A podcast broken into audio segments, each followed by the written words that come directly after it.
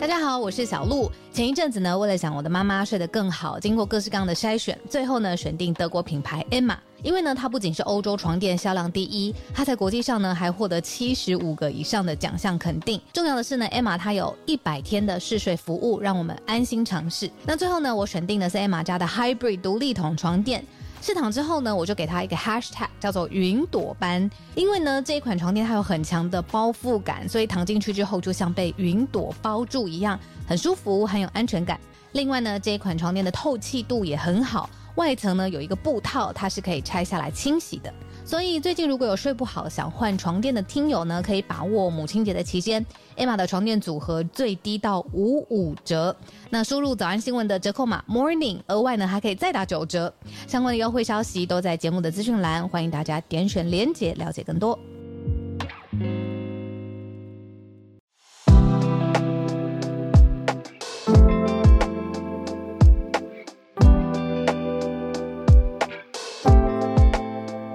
小鹿早安，大家早安。哈瑞早安，大家早安，欢迎大家来到今天一月三十一号星期二的全球串联早安新闻。早安，嗨，早，一月最后一天了。哎，对耶，你这样一说，真的，一月三十一号，二零二三年十二分之一过掉了。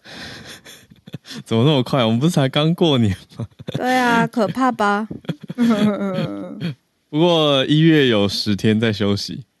对，有十天的休息，养精蓄锐，但十天怎么不够？对啊，大家最后两天都在说：“哎，十天了吗？十天过这么快吗？”然后最后两天都会有点莫名的小焦躁，嗯，觉得啊，事情好像都没有完成这样。我觉得是因为大家过年前都给了自己很多设定吧，给了自己很多设定。那最近是不是有一些人就是不知道那个心理是怎么样？觉得生活太烦闷了，或者是这种焦躁感太多了，所以他就恶搞别人，尤其是恶搞店里的东西。对，我们看到一则在日本的很奇妙的社群新闻。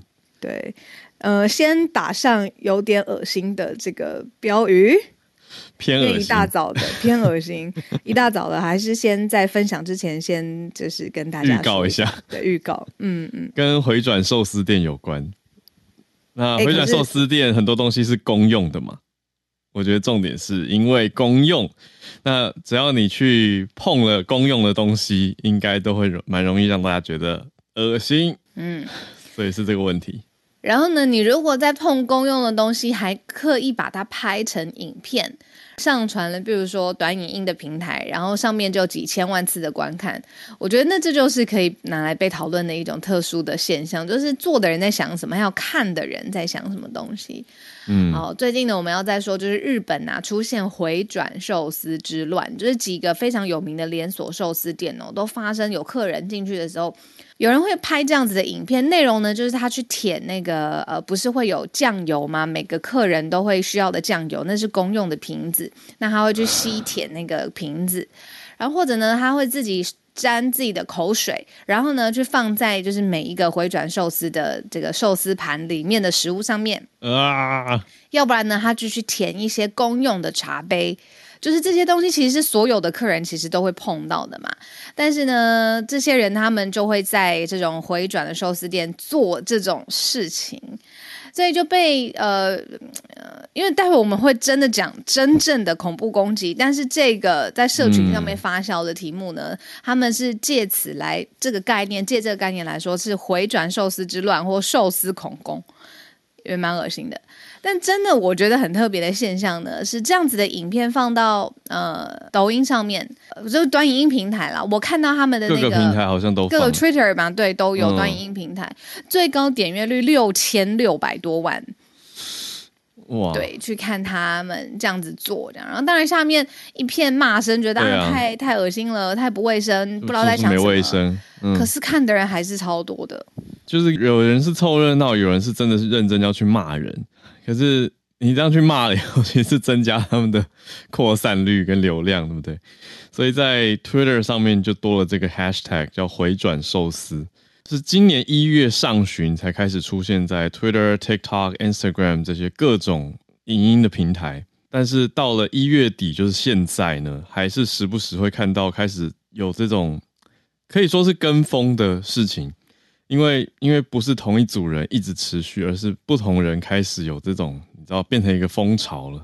所以说小鹿刚刚讲到这种公用的酱油瓶，因为有一些就是放在转盘上面的啊，那有一些是偷吃回转盘上面的食物，所以。比如说，一个一个盘子上面也许两个寿司，那那你吃掉一个，让它剩下一个还在盘子上面转，那别人就只剩下一半了嘛。那有一些是哦，我觉得这个这个很这个更恶质诶，这个是看到别桌客人点的食物，嗯，通过的时候在上面抹大量的芥末，或者是手指沾口水以后碰别人的寿司，就是你很明显知道那是别人点的，然后正在往别人的桌子送去。哦，所以这些都都引起不是很舒服，说真的。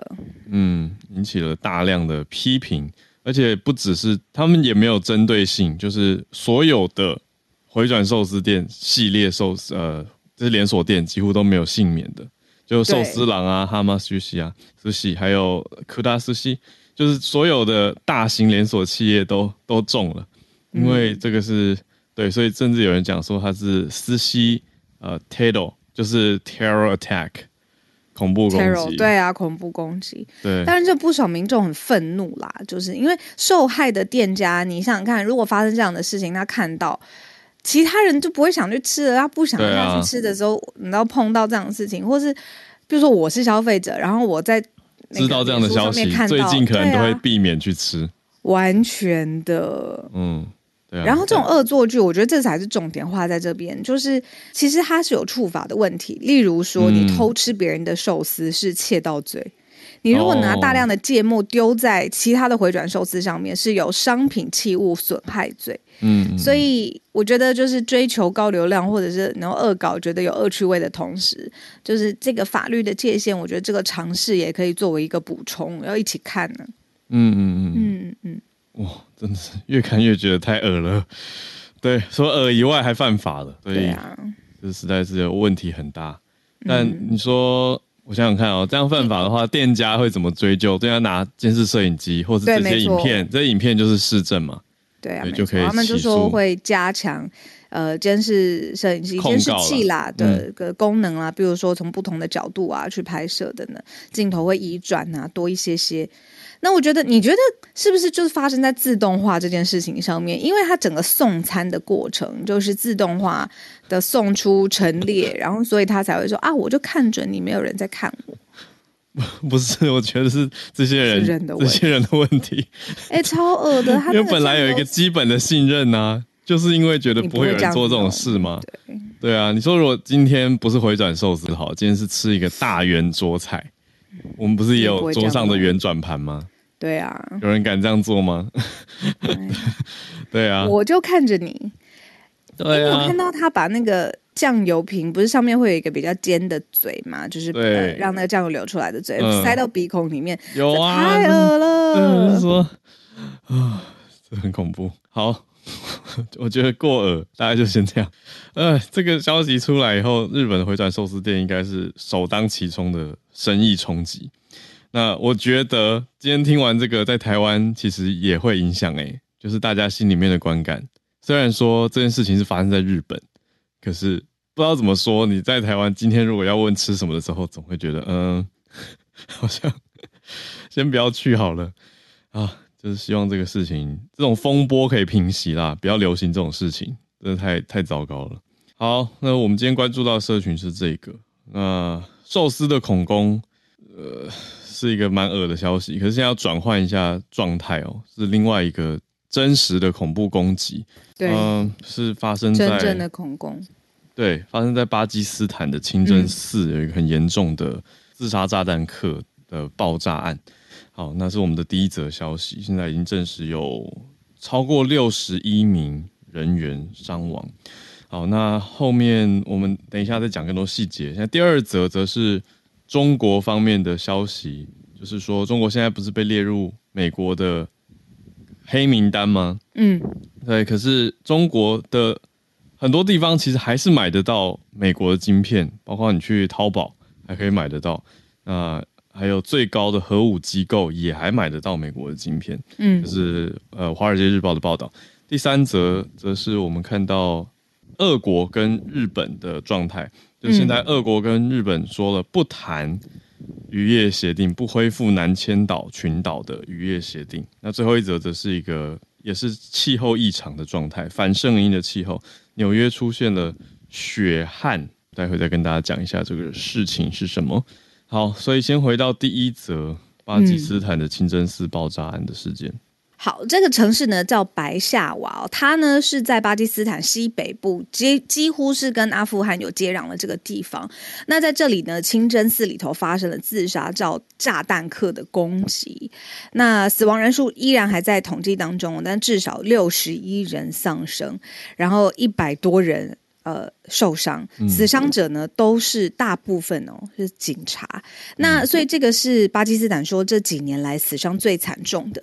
那既然在呃他们说是清真寺嘛，一个建筑物群里头发生爆炸，当时呢就是超过三百多名有参与这个礼拜的信众，那刚好就是呃。这个院落就是整个群建筑群里头呢，是有这个这个省的警察总部，还有一个反恐部门哦，一起都在跟这个清真寺在同一个院落里面。你可以想象，它是一个建筑群，有很多不同的建筑，但是都聚集在一起这样。那既他既然有办法，就是犯案的人竟然有办法混到这个。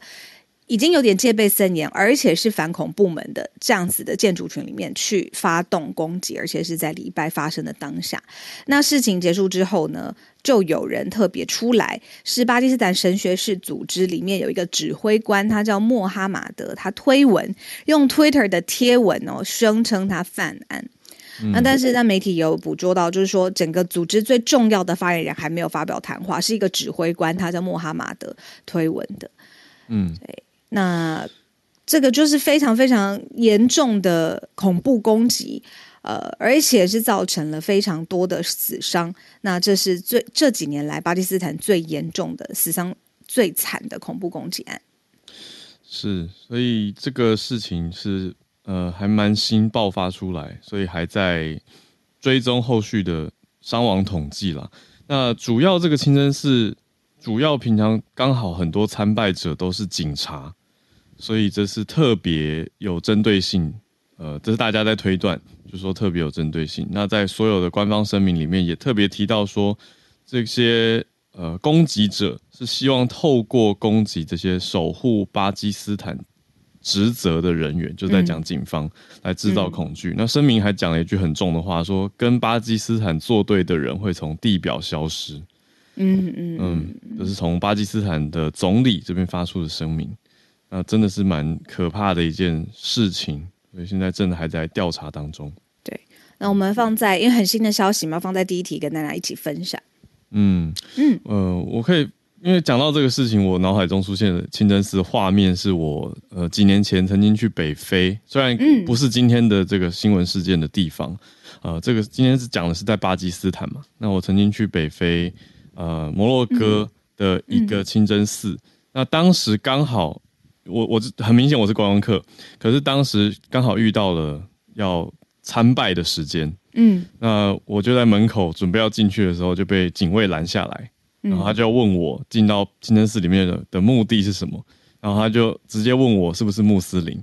哦，然后，然后在那个当下，真的是因为是个非常漂亮的清真寺，所以想要参观。可是又觉得 在那个当下有个神圣庄严、不能说谎的气氛出现在我心里，所以我就很很诚实的说不是。他就说：“哦，那要请你先离开。”他说：“这个时间是没有没有办法信众的。”嗯嗯嗯，对啊。所以其实清真寺理当是一定有所戒备跟有所警卫的。那自杀炸弹客会这样子能够进入的话，我想。他你说伪装的很好，或者是就是真的是非常明显有犯意，刻意的去进行这样子可怕的一个攻击事件。嗯嗯嗯嗯，这是今天第一则巴基斯坦一个不幸的消息。当然，各界包括联合国的秘书长，还有美国国务卿布林肯，都已经表达了谴责和哀悼之意。嗯嗯，好，那我们转换到第二题，今天第二个题目是科技。这一题我觉得也非常特别吧，就是毕竟我们才常常在呃早上新闻上面讲到有关于，比如说晶片法案就非非常非常新哦，就是呃对于有一些中国不能够做的事情，美方已经非常明确的列出来了，用各种禁令啊，或是用各种条款、特别的法案去做。可是有没有办法去绕过这些法案当中，呃，去找到一个突破口呢？嗯，而且我是没有想过去上。大家是不是都讲淘宝？就我我我自己喜欢讲淘宝。总之，就上网络购物可以买到晶片，我没有想过这件事情。可是现在如果实测的话，上去还是可以找到一些精密的晶片。而且你就看说到底是什么人在买这样子的晶片，而且他如果本来就已经是在被禁买的名单当中，他是怎么做到的？好，这个一连串的几个故事线呢，是由《华尔街日报》他们去采访、追踪而且报道出来的。这个主要的故事的主角机构呢，他们是中国最高核武的研发机构。嗯，这个机构叫做中国工程物理研究院。那《华尔街日报》就去研究他们的采购文件，就发现过去两年半当中，他们有规避法规上面，尤其是美方寄出的法规上面的限制，还是买到了像是 Intel 啊，或是 NVIDIA 生产的精密的晶片，而且规避购买完成成功这整件事情有高达十二次。那重点是，就是他一九九七年的时候，他就被美国列入了。出口的黑名单当中，也就是美方的晶片是不会卖给这个研发最高核武机构的，嗯，机构的。对，那结果《华尔街日报》就去采访追踪，然后发现说到现在，他还是可以买到美国的晶片，而且在淘宝上面都还买得到。哦，等于是透过转卖的方式，还是进到了这个一九九七就被列在黑名单的单位——中国工程物理研究院 （CAEP）。没错。那是其他的，比如说设备商或是共同的同业商，他们也会转卖给他。所以我们就说，就是你知道法规禁令法案当中是死的。你如果真的要做这些东西，比如说动脑筋或者 work around，这是真的是都是可以的。只是说这一次被 WSJ 就是华尔街日报他们报道的这一间，它太敏感了，因为它就是审核过最高核武研发的机构嘛。嗯，嗯，所以现在呈现出来是这个刚刚讲的中国工程物理研究院，过去的十年，《华尔街日报》去看了他们过去十年发表的论文，因为他们是一个研究单位，所以你看他们研究什么，大概就可以推估说里面有没有使用。那里面发现有至少三三十四篇的研究提到的内容是使用了美方的半导体，那很广。它不限于特定的领域，有包括用在分析数据或者是产出参数等等。那用核武专家的角度在看呢，是说至少这里面又有七篇研究可以看得出来是应用在维修中国的核子武器库。那官方也就是这个单位中国工程物理研究院是不回应媒体的询问，嗯，所以无法证实到底这当中多少是被说中的。可是这是，呃。华尔街日报用媒体的角度，然后也请教了核武专家去评估跟看一个可能出现的漏洞吗？可以这样子说啊。那既然发现漏洞，不知道美方政府会不会有再做出相对应的更严格的管控？嗯，我我是不知道这个技术上有没有可能以后变成晶片全部都要锁住，就是你做特定用途的晶片只能锁在特定的应用规格。不知道会不会有可能，比如说卖给 Intel 的晶片只有 Intel 的的机才能用，或者是 Nvidia 这些单位他们只有谁谁谁能用。但现在这些晶片到底是哪里来的呢？现在根据统计跟这些调查是大概七到十四纳米之间，但是就是最夸张的是从淘宝都可以买到。哎，对呀，嗯，转卖啊，如果你就是对啊，他特别知道这样子的需求，他特别进进来。嗯，对吧？就是平台上面的功能不就是这样子吗？撮合买卖双方。对，那刚刚我讲的那个疑问呢，NVIDIA 跟 Intel 算是有回应的。NVIDIA 就是说，全球的市售电脑有千百万台，他说没有一家公司可以监控每一台个人电脑最后，意思就是他们出的这些晶片产品，或你很难去追踪啦。因为刚刚讲到这些晶片很多是是用来绘图的晶片，嗯，那它可以出现在各种你说个人电脑。那就是很一般的消费电子产品啊。那 Intel 是说有在遵守出口的管制跟制裁，那它的分呃经销商跟这些消费者也必须要跟着做，所以意思是说我们是遵守规则的，可是如果大家不守规则的话，他也不会去追查。嗯，这是以制造商的角度，的确是蛮难蛮难追到每一个产品的去向，除非有追踪嘛，就是装那种追踪器之类的东西。但有可能吗？我觉得，我觉得他们一定有哎、或者是因为这是零组件嘛，对啊，嗯有可能做得到，可是因为隐私问题，所以也许是因为这样，所以没有做吗？好像很难说。我们亲友群说里面一定有晶片的专家，就是说这种 tracking 去追踪，嗯或者是你去确认它上下游的分布啊，它的方向啊，我觉得一定有办法做到。只是有没有真的在业界上面做，我觉得大家可以在聊天室帮我们补充。好，这是我们今天帮大家盘点的第二题。嗯，跟晶片有关。那第三题呢？我觉得是一个其实是乌俄战争的延伸，然后跟慢新闻的追踪。那我们之前一直有看到说，国际上面就是对于俄国，比如说有发布加强制裁，发动几轮又几轮的经济的措施。呃，因为俄罗斯继续空袭乌克兰嘛，整件事情也没有落幕的迹象。那俄国方面怎么做回应呢？我们今天特别聚焦在日本哦。日本这一轮，他们又是联合了其他主要的城市跟国家来加强制裁俄国。那这件事情已经正式发布了。那所以俄罗斯怎么做呢？结果他们宣布，今年整个年度呢都不会跟日本谈判去恢复一个之前曾经允许日本的渔民哦，他们可以在一个叫做南千岛群岛，日本说是北方领土的地方进行安全作业的协定，就是原本已经是允许了，然后还在谈判的过程当中，但是因为乌俄战争之后，这一波加强制裁俄罗斯的国家名单当中，日本也在列，嗯。所以俄罗斯他就宣布说。我不跟你谈判了，你的日本的渔民呢没有办法在南千岛群岛这边进行安全作业。那这个地方其实是日本跟俄罗斯之间争议了数十年来的一个，算是北海道的外海啦，也算是关系就在非常非日本的常紧绷北边的。俄罗斯的算东边，对，嗯，那就是关系非常紧绷的一个争议区，把它把它想成是一个压力热点好了。那一谈就很难谈。之前好不容易有一些进度了，但是现在因为这个乌俄战争的延续，谁要制裁我，我就不给他好日子过。这样子可以白话文的说，嗯那就是俄罗斯他现在对日本的态度。是，所以这个南千岛群岛是我们刚刚讲到的地方。那俄国的角度是把它叫做南库里尔群岛，就是 Southern Couriers。那以日本的角度就讲北方领土嘛，就是已经在北海道在在北这个地方。那现在最新的状态就是俄国在讲说不跟日本谈判，不恢复这个渔业协定。好，那本来从一九九八日俄之间就有很多个渔业协定，这是其中一个。可是到后面，呃，特别是小鹿刚讲到时间点，就去年乌俄战争爆发之后，就有了这一波新的事件。那现在经过一年之后呢，俄国新的宣布是不回复谈判。我们来到今天的最后一个题目，对，这个很特别的一个词汇叫“血旱”，就是雪、白雪的雪，但是干旱的旱，是纽约出现的状态，叫做血旱。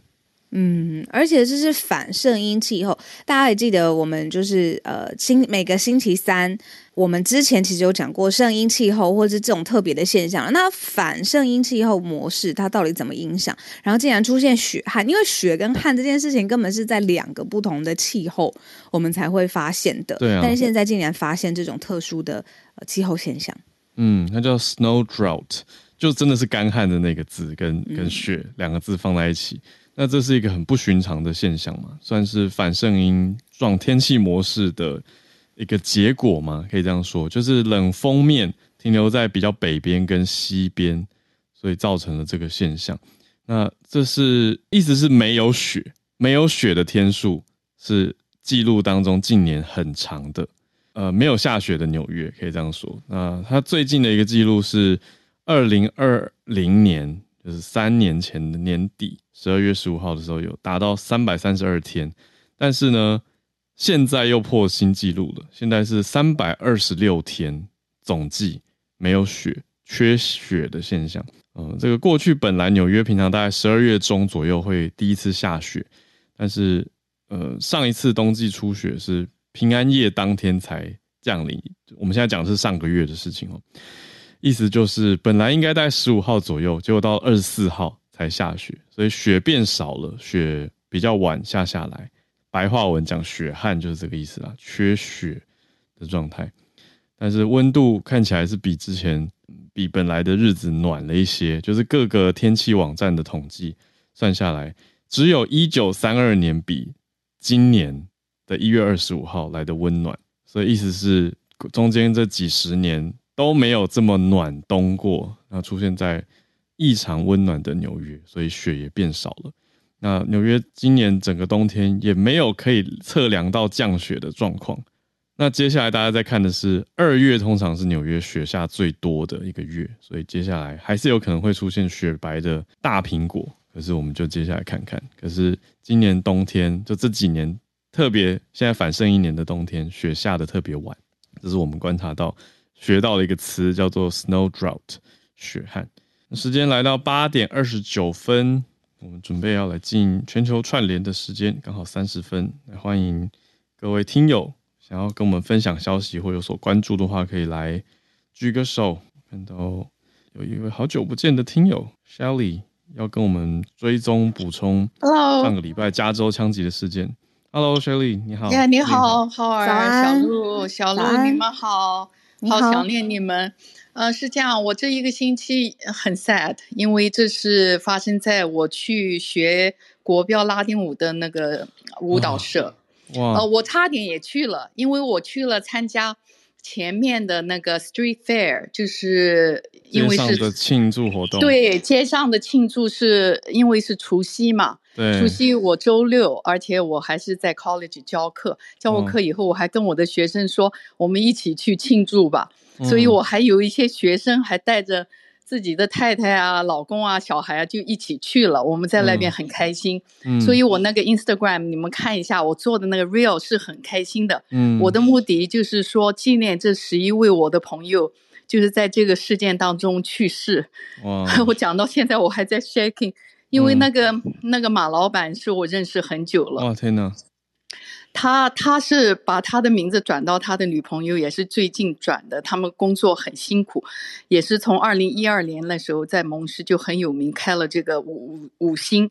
然后我开始名字转给他的意思是说经营经营的名称吗？经营对对经营的那 ownership，你因为这个事情发生以后，大家都去调那个材料，就是很多在那个工商上面都可以看到，不是那个马老板的名字，因为马老板他是我们都认识。很久的那那现在的 point 是什么？就是没有人想到，特别是我没有想到会发生在我的身边，就是很就是怎么说很难过，就是也是比较嗯，就是也请大家可以带导，可以如果有一点时间可以想到这个事情，因为当时我参加跟学生我们都很开心，大概到晚上那呃七八点。我本来想去这个舞舞社，就是我学国标的这个舞社，就是五星嘛，去去参加这个除夕联欢会。嗯，然后当时我另外一个朋友。他就打电话给我说：“哦，今天除夕你就哦过来，我们一起。”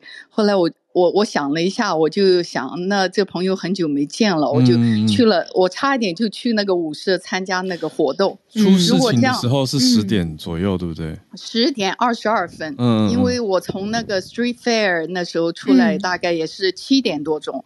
七点多钟，然后我就准备去那边，因为就在旁边嘛。嗯，我我那个 real 那个，其实那个 location 你看到一个上面写的兔脸什么快乐那个门，嗯，一个门，它就在门的旁边那个街道上面，就是这个五星五星舞厅，而且这些就是参加的这些一般都是退休的，呃，也有年轻，像我们一般都是学学国标，参加每周都有课的。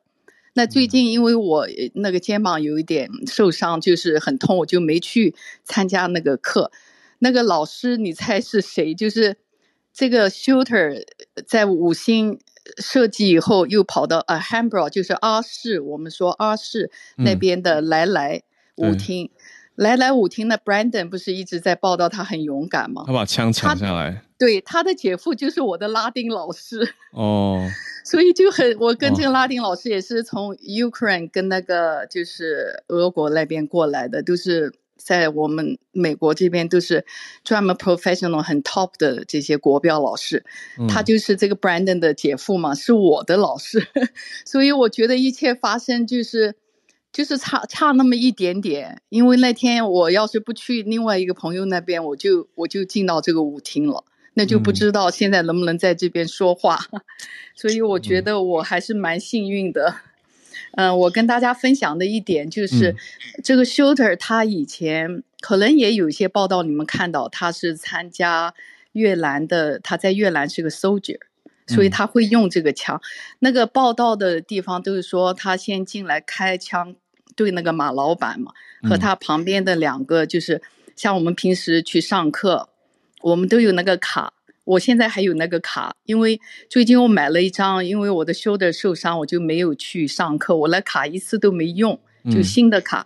那个上面一般我们进去盖章，就是马老板旁边站的那个两个，当时被打，就是过世的，就打他们一上来就打他们三个人。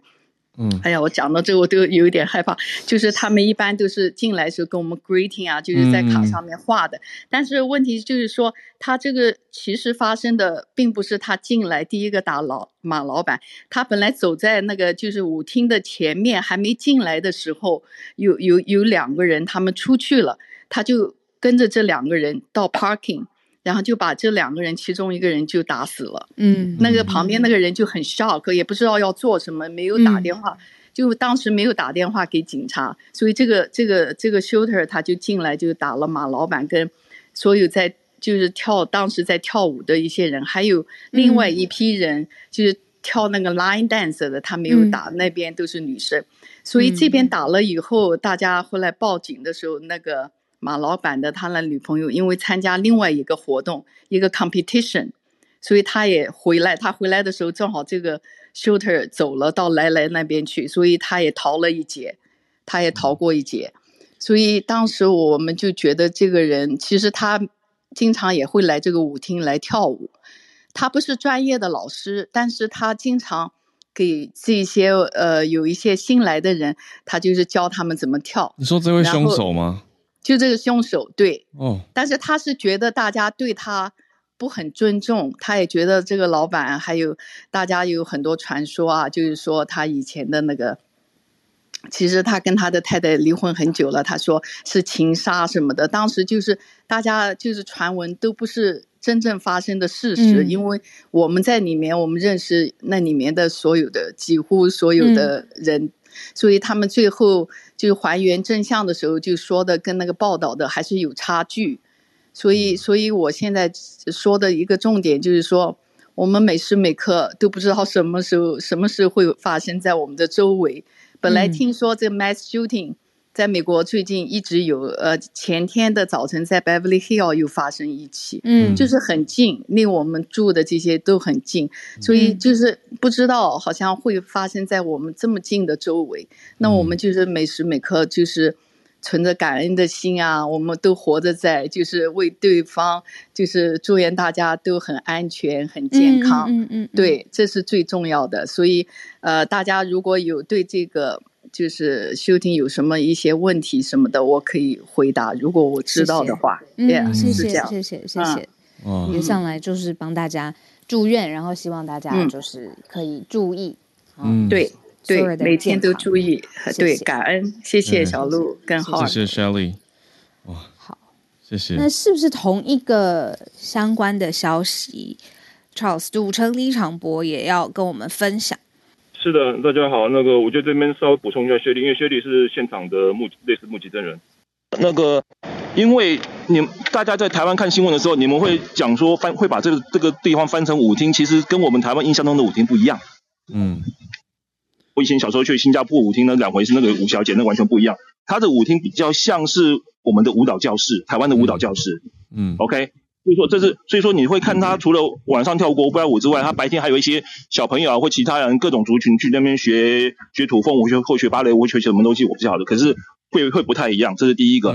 第二个，枪手被发现的地点，然后后来死在车上的地点，有人说他们有些报纸是写在附近，其实不是在附近，因为那个地点发现凶手的地点是在 Torrance，然后五星是在蒙那个蒙水 Park，两个相隔快三十。那我相信，像薛丽一定知道，从从这两个地方开车的话，大概以洛杉矶交通状况来讲的话，应该要一个小时左右。所以不是旁边。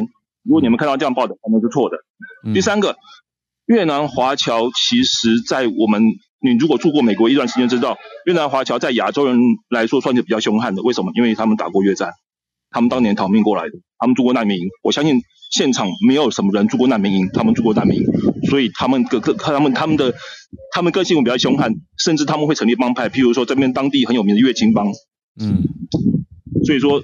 他们对于这方面是比较是是比较凶悍一些的。第四点，枪支问题，刚才提到枪支问题，嗯，发生这个事情后，加州就要呃，加州就让纽森他说要严格禁枪，可是你家中再禁再怎么禁，你能禁得了加州人去拉斯维加斯买枪，去德州买枪，去亚利桑那买枪吗？他没有办法，他可以从那边带过来呀，林真，嗯。所以说你要进的话不太容易，然后再来一点就是说，我们有人提到说，为什么这一次事件跟上次周文伟，我们拉斯维加斯台湾移民周文伟到洛杉矶枪杀圣医师一样的 case，都是老人在拿枪？因为在美国这个地方，现在很多亚裔老人他们都会练枪，为什么？因为他们在这边他们是处于一个弱势，然后一些宵小啊，一些犯罪分子喜欢盯着他们去欺负他们，所以他们手上要拿枪，他们必须要懂得保护自己。以上，谢谢。嗯，嗯，浩尔，我能不能补充一句？是，是刚才他提到的这最后这一点很重要，因为我们也听到一些采访，一些心理学家特别提到了，就是这这两起都是老人打枪的，这个到舞厅的是七十二岁，另外在那个蒙，就是在百家州那个半月湾那边也是六十七岁。后来心理学家还有那个就是嗯，psychotherapist，他们都是这样说，就是年纪大，在美国就是比较孤独嘛，而且多多少少都是有那个忧郁症，就是不同程度的。所以提到这一点，我觉得这一点也要引起社会的重视，怎么去帮助这些年长者对心理健康？对，谢谢。好，谢谢 Shelly 跟 Charles 的补充，让大家知道一些在地。看到的一些现况哦，跟媒体报道的要讲差距吗？或者说现场的感受，我觉得那个是有的时候透过影音跟文字还没有办法传达的。那就希望大家平安啦。这个事情发生，大家都觉得很很难过吧？应该说就是亚裔，我觉得大家不分不分从哪里来，其实这都是一个很难过的一个伤亡事件。那我们继续来连线，跟东京的听友翠翠连线。翠翠早安。哦，早安，小鹿早安。原本是想要分享你们刚刚讲的社社群体，那我先换一个，没关系。那个，但是我还是必须要跟大家讲一下，其实这件事情并。不只是网红来，当然也也有网红，就是可能想出名。有一个就是专门做那种调皮捣蛋的 YouTube 有做这个以外，其实我们这次看到的，就是在那个寿司郎的那个的话，他只是一个呃岐阜县的高中生，对他已经全部的底都被挖出来了，被被起底了。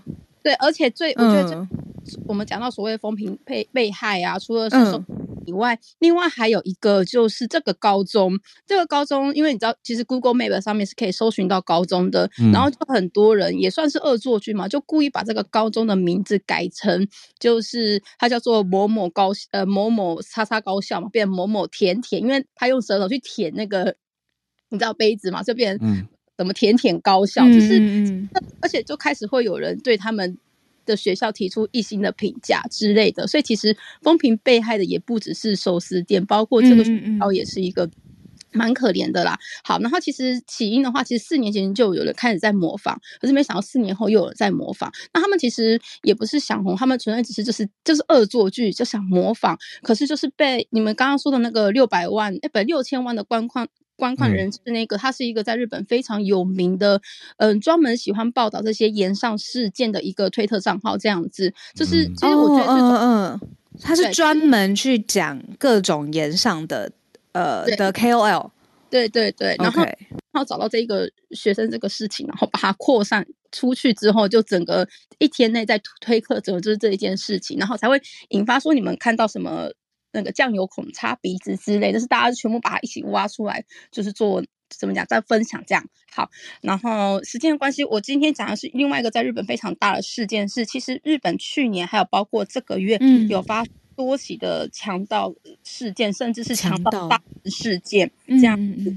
那最后呢，发现其实主谋就是他们是一个有点像犯罪集团，这背后的目呃就是指使者，居然是在菲律兵，就是关在监狱里面的四个日本人，就是他们目前是嫌犯这样子。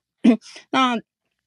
那其实就是，嗯，好，就是强盗事件这个已经很大。那为什么会在菲律宾，而且他们被关起来了，为什么还可以就是进行操纵呢？是因为其实，在菲律宾的监狱里面，他们是有放放风时间，就是你是可以用使用手机的。所以就是日本媒体就报道说，他们应该是趁在这个所谓的放风时间，用手机，然后去指使这一些呃人去做这个强盗行为，而且。嗯，也因为这件事情，日本现在还有另外一个新的关键字出现，叫做“ヤミバイト”，就是我们讲的黑暗打工。他们其实这一些就是犯人，去强做强盗杀人的犯人，他们其实都是做就是打。打黑工的概念，对，那甚至是有些人可能是因为， 嗯，你知道，就是像我们之前讲的，像台湾不是那种什么高价你去国外打工的那种，你知道吗？就是非常吸引人的字眼去吸引这些人来打工。那但他们是在日本呐，那他们可能已经被就是要求要看身份证，或是就拍一些证件，所以导致于他们无法脱身，因为可能怕被家人知道或干嘛。好，那现在就是呃，那现在这四个日本人，他们目前是被关在菲律宾，然后听说。也是因为在他们已经被被关四年，然后他们在二零一九年的时候，就因为在嗯菲律宾，然后做网络的诈骗案件而被捕这样子。那可是也有一个说法，是网络上有说法，是他这样做是为了逃避，就是因为他现在在做这个强盗案件的主谋嘛。那如果他被关在国外的话，其实日本的警方想要把他们引渡回日本的话，是需要一个月以上的时间。那这件事情，因为菲律宾总统他们好像在这个月还下个月要访日，所以其实菲律宾政府目前有打算，就是加快这一个承办速度，让他们可以尽早把这几个嫌犯就是送回日本。好，以上就是我的分享，谢谢。谢谢翠翠，谢谢。我觉得翠翠每一次很喜欢翠翠，就是会针对我们，呃，比如说我们选到了题目，然后因为翠翠在在地嘛，他会更知道更多的细节，然后来补充。我就觉得让整个选题变得很立体，而且补充完之后，翠翠还有今天她想要分享的，所以这都是我们很感谢翠翠的地方。真的，嗯，谢谢翠翠。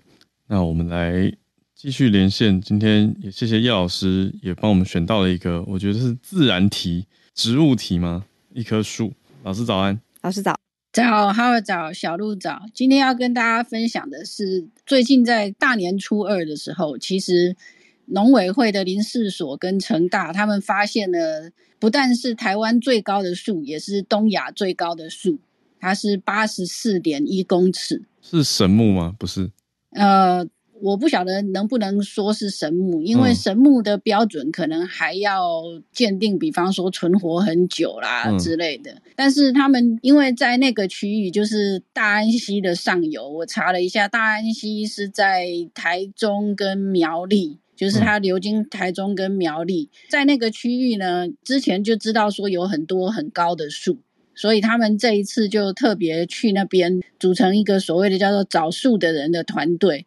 嗯，然后跑到那个大安溪上游去，结果发现呢，编号五五二一四的这棵树，它的种类是台湾杉。嗯，大家可能不晓得有一种树，它就叫台湾杉，而且这个不认识这个植物。对，就是台湾杉，其实现在已经濒临绝种了。嗯，那它是在一九零六年由这个日本植物学家早田文藏发现的。嗯。那事实上，台湾山的分布并不是只有在台湾，在中国也有一些。但是因为早田文藏发现以后，他把它命名为台湾山，所以它就叫做台湾山了。那这棵树树高八十四点一公尺。那他们发现的时候，他们是真的有去量，而不是说用其他的像镭射之类的技术去测量它的高度。当然，那个怎么爬上去的？因为新闻里面他是提到说，他有用上升器，就是人真的到树顶上去，然后把皮尺丢下来，嗯，实际上去量，那量出来是八十四点一公尺，嗯，这个是东亚最高的树。那虽然我对他们呃，给这个树取的名字有点意见啊，因为他们把这个树叫做大安溪倚天剑，嗯哼，好像有点没创意。一天剑，而且对，而且不够台湾，但是但是名字人家取了，当然就只好接受。